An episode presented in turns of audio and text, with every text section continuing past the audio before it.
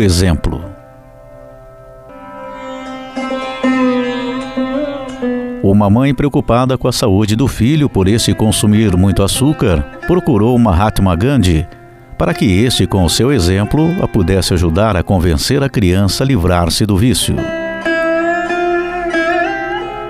Uma vez diante de Gandhi, disse-lhe: Por favor, peça ao meu filho que pare de comer açúcar. Já lhe expliquei que este é um maldito hábito e que está a lhe prejudicar-lhe a saúde. Mas ele não me escuta.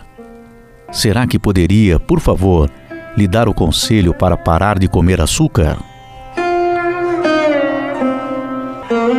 Gandhi ouviu a mulher em silêncio.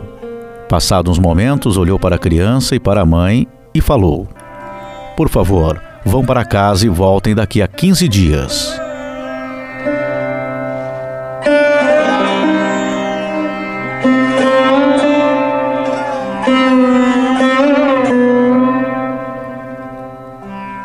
A mãe ficou surpresa com a resposta, mas a mulher concordou e após 15 dias regressou.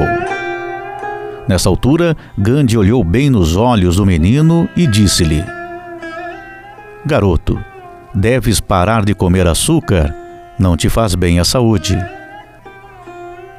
Promete-me que vais mudar? O rapaz acenou que sim e prometeu que iria resistir ao vício. A mãe ficou satisfeita, porém não entendeu.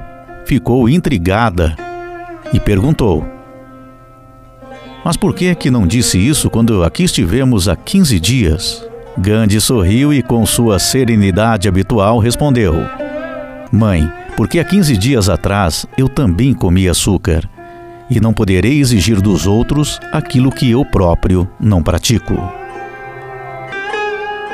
Esta é uma preciosa mensagem que Gandhi nos deixou.